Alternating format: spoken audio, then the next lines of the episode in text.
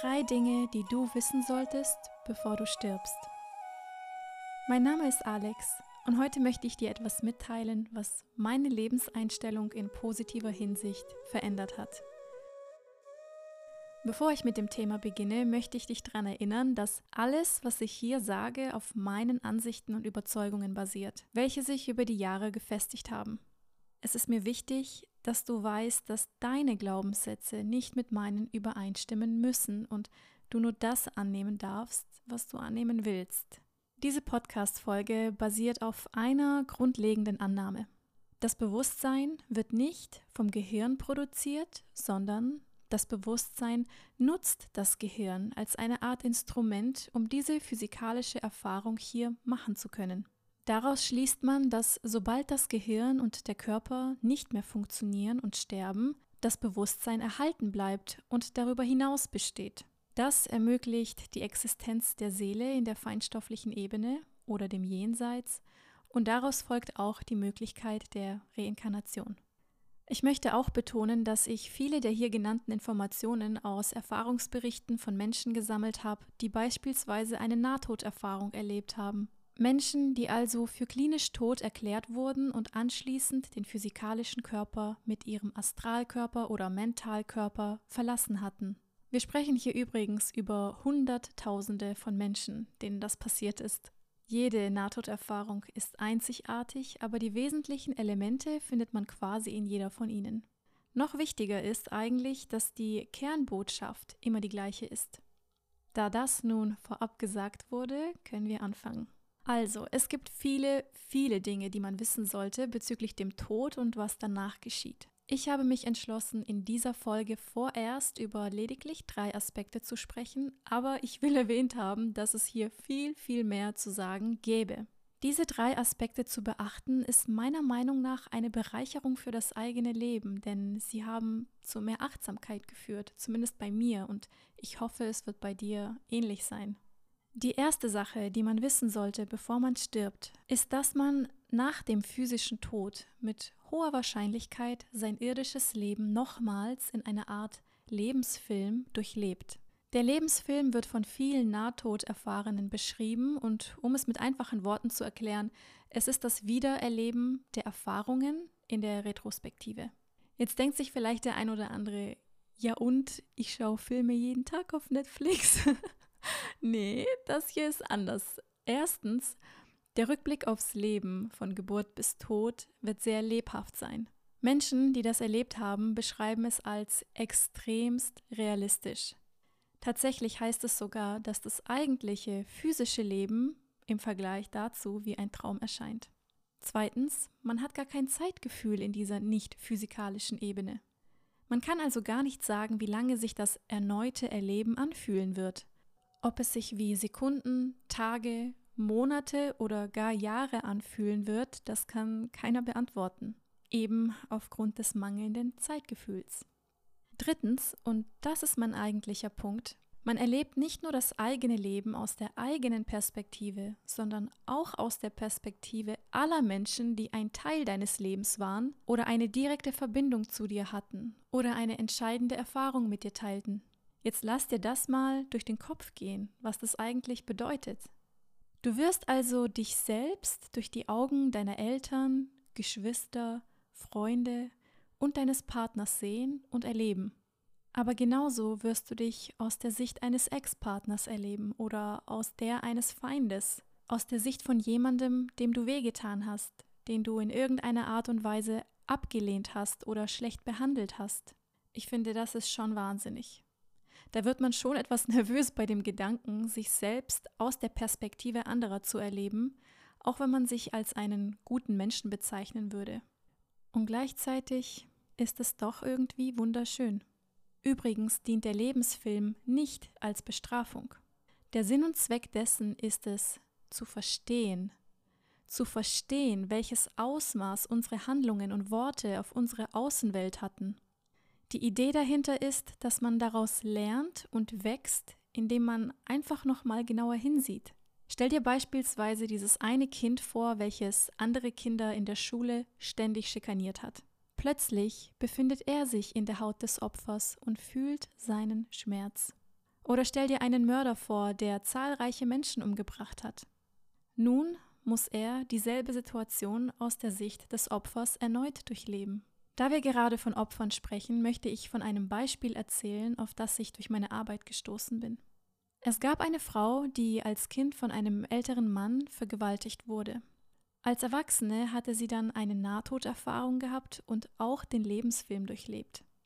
Sie hat sich in der damaligen Situation wiedergefunden, als sie vergewaltigt wurde, aber diesmal auch aus der Perspektive des Vergewaltigers. Das war aber noch nicht alles. Zeitgleich erlebte sie auch sein ganzes Leben bis zu diesem Zeitpunkt. Ich kann nicht genau sagen, wie detailliert das war, aber ihrer Aussage nach konnte sie seine ganze Biografie nachempfinden und was sie dabei feststellen durfte, ist, dass auch er als Kind sexuell missbraucht worden war und weil er dieses Trauma niemals verarbeitet hat, ist er unglücklicherweise selbst zum Täter geworden. Rate mal, was daraufhin passiert ist. Sie hat ihm sofort vergeben. Aufgrund der Tatsache, dass sie all seine Wunden, Gefühle, Absichten und Handlungen nachempfinden konnte, konnte sie ihm verzeihen, weil sie ihn verstehen konnte. Das, Freunde, ist ohnehin eine Lebensweisheit für sich. Merkt ihr Folgendes.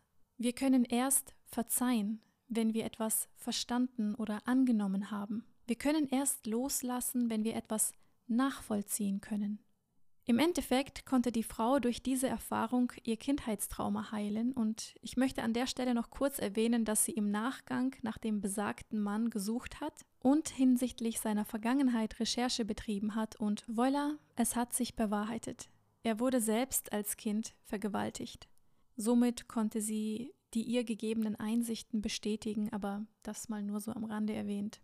Mein Punkt ist folgender. Nächstes Mal, wenn du im Ego steckst und kurz davor bist, jemandem weh zu tun, respektlos zu sein oder irgendwas dergleichen, dann erinnere dich an meine Worte. Irgendwann wirst du dir selbst gegenüberstehen, in der Position des anderen. Deshalb rate ich jedem, vor allem mir selbst, so zart, empathisch und verständnisvoll wie nur möglich zu sein.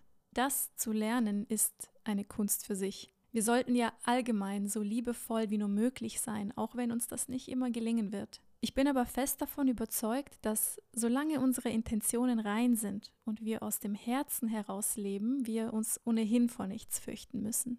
Über den Lebensfilm Bescheid zu wissen, hat mehrere Vorteile. Es inspiriert also nicht nur dazu, ein besserer Mensch zu sein, sondern es kann auch zur Erleichterung beitragen. Beispiel, vor nicht allzu langer Zeit war ich selbst in einer Situation, in der ich stark verletzt wurde und ich habe mich auch nicht verstanden gefühlt. Dann aber erinnerte ich mich daran, dass selbst wenn die Person mich heute nicht versteht, sie wird mich eines Tages verstehen. Spätestens wenn der Lebensfilm durchlebt wird, wird dich jeder verstehen, mit dem du in irgendeiner Art und Weise schwierige Erfahrungen gemacht hast. Ganz gleich, ob es ein Elternteil ist, ein Ex-Partner, ein ehemaliger Freund oder sonst wer. Letztendlich werden sie sich selbst durch deine Augen sehen und das fühlen, was du gefühlt hast. Natürlich gilt das auch für dich. Und das ist wunderschön und diese Realisation brachte mir persönlich ein Gefühl der Erleichterung.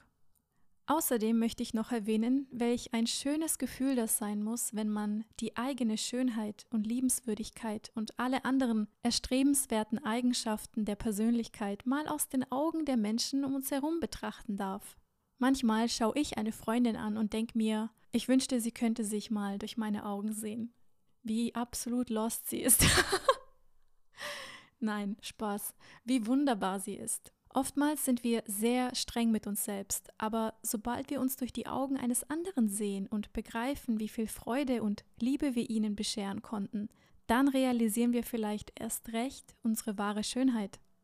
Die Moral ist, wenn du ein Sonnenschein bist, dann wirst du viel Vergnügen daran haben, deinen Lebensfilm zu erleben. Wenn du ein Arschloch bist, reiß dich zusammen. Sonst, äh, ja, da wären wir auch schon bei der zweiten Sache, die man wissen sollte, bevor man stirbt. Reue.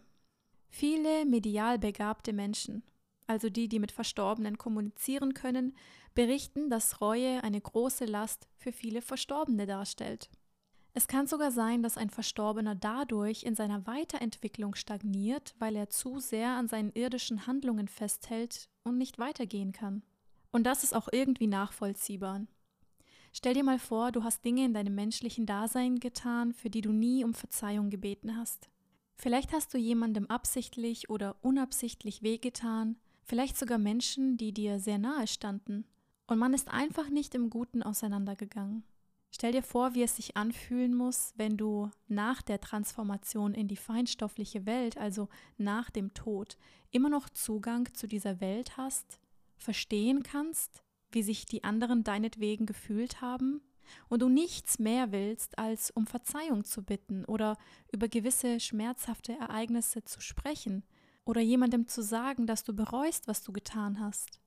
Vielleicht einfach nur jemandem sagen, dass du trotz allem, was war, immer noch Liebe für diesen Menschen empfindest. Aber du kannst nichts davon, weil die meisten Menschen desensibilisiert sind oder überhaupt keine medialen Fähigkeiten haben, um dich wahrnehmen zu können. Es kann keine Kommunikation mehr stattfinden. Die Abwesenheit des inneren Friedens kann demnach zu sehr viel Leid führen und wie ich bereits erwähnt habe, wird genau das von vielen medial begabten Menschen beobachtet. Ich finde, es kann schon hilfreich sein, sich über diese Umstände bewusst zu werden, denn jetzt hat man noch die Möglichkeit, ein Gespräch zu suchen und jemanden um Verzeihung zu bitten. Jetzt hat man noch die Möglichkeit, sein Verhalten zu ändern und ein Geschenk für diesen Planeten zu sein. Jetzt hat man noch die Möglichkeit, sich mit den Menschen auszutauschen, denen man insgeheim gerne noch das ein oder andere sagen würde, auch wenn das erstmal unangenehm klingen mag, Menschen zu kontaktieren, um des eigenen Friedens willen ein klärendes Gespräch zu führen, aber ich denke, es ist bei weitem nicht so unangenehm wie genau das zu wollen, aber es nicht mehr zu können. Plus, lass uns mal die Perspektive wechseln. Vielleicht gab es bereits jemandem in deinem Leben, der verstorben ist. Hast du je darüber nachgedacht, ob sich diese Seele im Jenseits vielleicht von dir Vergebung wünscht? Vielleicht würde deine Vergebung ihm tatsächlich zur Heilung verhelfen und das Weiterziehen ermöglichen. Denk mal darüber nach. Die letzte Sache, die du wissen solltest, bevor du stirbst, ist folgendes. Dein derzeitiger innerer Zustand bestimmt letztendlich, in welcher Ebene du dich nach diesem Leben wiederfinden wirst. Jetzt fragst du dich vielleicht, was ich mit derzeitigem Zustand meine und welche Ebenen es überhaupt gibt. Also, mit Zustand meine ich beispielsweise deine Glaubensüberzeugungen, den Grad deiner Liebesfähigkeit, deine bewussten und unterbewussten Gedanken und Gefühle, deine Handlungen, die Reinheit deines Herzens, deine Stärken und Schwächen. All diese Dinge und mehr beeinflussen den Zustand deiner seelischen Innenwelt. Je positiver, liebevoller und lichterfüllter du bist, umso höher die Dimension, in der du dich wiederfinden wirst. Umgekehrt gilt dasselbe. Je negativer ein Mensch ist, je mehr Hass und Wut in ihm steckt, desto dunkler wird auch der Ort sein, an dem er landet, weil das ein Äquivalent zu seiner negativen Frequenz darstellt. Bedenke auch, dass du nie alleine in den verschiedenen Dimensionen bist. Du wirst auf Wesenheiten treffen, die entweder dunkler Natur sind oder eben Lichtwesen sind. Und das ist abhängig davon, wo du landest, aufgrund des Gesetzes der Resonanz. Ich möchte an dieser Stelle gerne einen Freund von mir zitieren. Sein Name ist Werner Huemer. Er hat ein wundervolles Buch verfasst mit dem Titel Unsterblich und darin heißt es, was jemand im Jenseits erlebt und wie er es erlebt, hinge demnach wesentlich von seiner eigenen seelischen Verfassung ab. Anders gesagt, die Innenwelt wird nach dem Tod zur Außenwelt.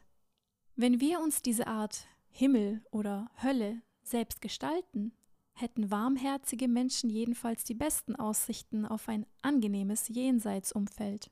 Dieser Blickwinkel würde auch die Aussage bestätigen, dass die Liebe ein Schlüssel zum Himmel ist und dass wir, allgemein betrachtet, tatsächlich eine große Verantwortung tragen, weil jeder Gedanke, jeder Entschluss innenweltgestaltend und somit jenseits relevant wirkt. Wunderschön, nicht wahr?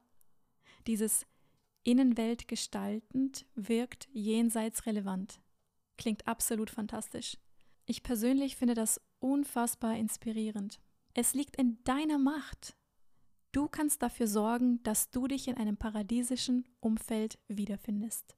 Es ist eigentlich logisch, denn ähnlich funktioniert es ja auch auf der Erde. Deine Innenwelt wird nach außen gespiegelt und erschafft somit die Außenwelt. Es wird also niemanden geben, der auf der anderen Seite über dich urteilen wird. Es liegt alleine in deiner Hand. Die Macht liegt in der Summe deiner Gedanken und Empfindungen und Handlungen. Jemand sagte einst, jeder Gedanke und jede Handlung ist von Bedeutung, ganz egal wie klein und unbedeutsam es auch erscheinen mag. Zum Beispiel, du bist an einem Klamottengeschäft und siehst ein Hemd auf dem Boden liegen, weil es vom Kleiderbügel gefallen ist. Niemand ist um dich herum, du bist ganz alleine, Dennoch entscheidest du dich dazu, das Hemd aufzuheben und es liebevoll wieder aufzuhängen.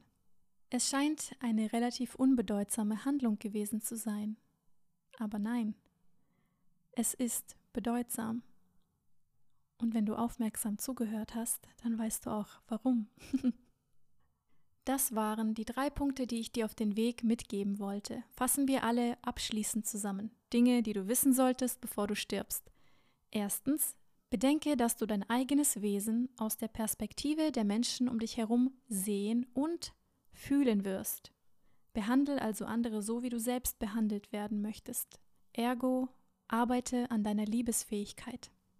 Zweitens, suche das Gespräch mit Menschen, bei denen du das Gefühl hast, dass du noch etwas klären und sagen möchtest. Bitte um Verzeihung, solange du überhaupt noch kannst, und andersrum, vergebe anderen, wenn es dir möglich ist. Löse das Gefühl der Reue, insofern es überhaupt bei dir existiert. Es wird dir vieles erleichtern, auch nach dem Tod. Drittens. Deine seelische Innenwelt wirkt sich auf deine Außenwelt aus. Nicht nur hier auf der physischen Ebene, sondern auch darüber hinaus. Achte also auf deine Gefühle, Empfindungen und Handlungen.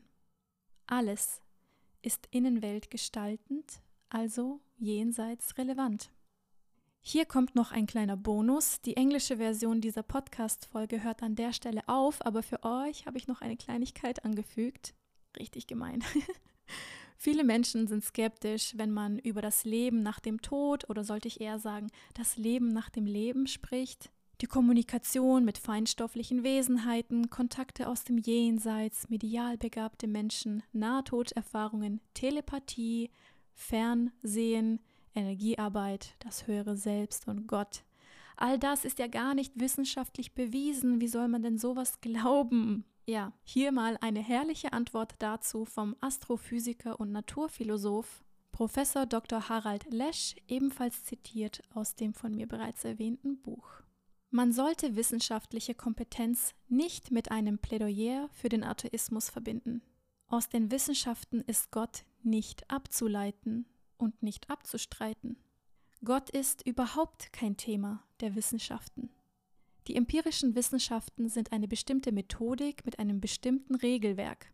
Wenn man sich darüber wirklich klar ist, dann weiß man auch, was man daraus ableiten kann und was nicht. Für mich ist es schlimm, wenn Naturwissenschaftler auf einmal so auftreten, als hätten sie die Kompetenz, über Begriffe zu reden, die mit ihrer Wissenschaft gar nichts zu tun haben. Boah, herrlich. Einfach mal genüsslich alle Materialismusverfechter geroastet, der Mann. Und noch eine kleine Anmerkung. Lesch rät dazu, in wissenschaftlichen Büchern, die auch Glaubensfragen berühren, so etwas wie einen Warnhinweis anzubringen. You are now leaving the physical sector of this book. Genial. Was ich damit verdeutlichen will, ist, dass alles möglich ist. Es kann sein, dass alles hier Gesagte der Realität entspricht, es kann aber auch sein, dass dem nicht so ist. Es liegt bei dir, was du glauben und annehmen möchtest. Fakt ist aber, wenn jemand damit kommt, dass ja gar nichts bewiesen ist, dann erinnere diesen Menschen daran, dass man mit physischen Mitteln auch nur physische Ereignisse beweisen und studieren kann. Die Wissenschaft arbeitet momentan eben nur mit physischen Mitteln und wundert sich dann, warum sie nichts beweisen kann, was über die Physik hinausgeht was aber genau die von mir zuvor genannten Bereiche sind und mehr. Das ist eine komplett andere Ebene und demnach wird die Wissenschaft nie irgendwas in der Hinsicht beweisen können. Es sei denn, es wird einen Paradigmenwechsel geben. Und dank der Quantenphysik sind wir auch auf einem guten Weg dahin und ich bin sehr optimistisch, was die Wissenschaft angeht, auch wenn ich sie momentan noch eher belächle. so, das war der kleine Bonus. Ich hoffe, du hast Freude beim Zuhören gehabt und dass ich dir einen Mehrwert bieten konnte. Selbst wenn es nur eine Person ist, die hiervon profitiert hat, dann bin ich bereits zufrieden. Es war keine lange Episode, aber da das meine erste ist, wollte ich nicht gleich eskalieren, okay? ah, ja, ich bin neugierig, wie das überhaupt bei euch ankommt und vor allem solche tiefgründigen Themen. In diesem Sinne, lass mir gerne Feedback da und ich schicke dir ganz viel Liebe und danke dir fürs Zuhören.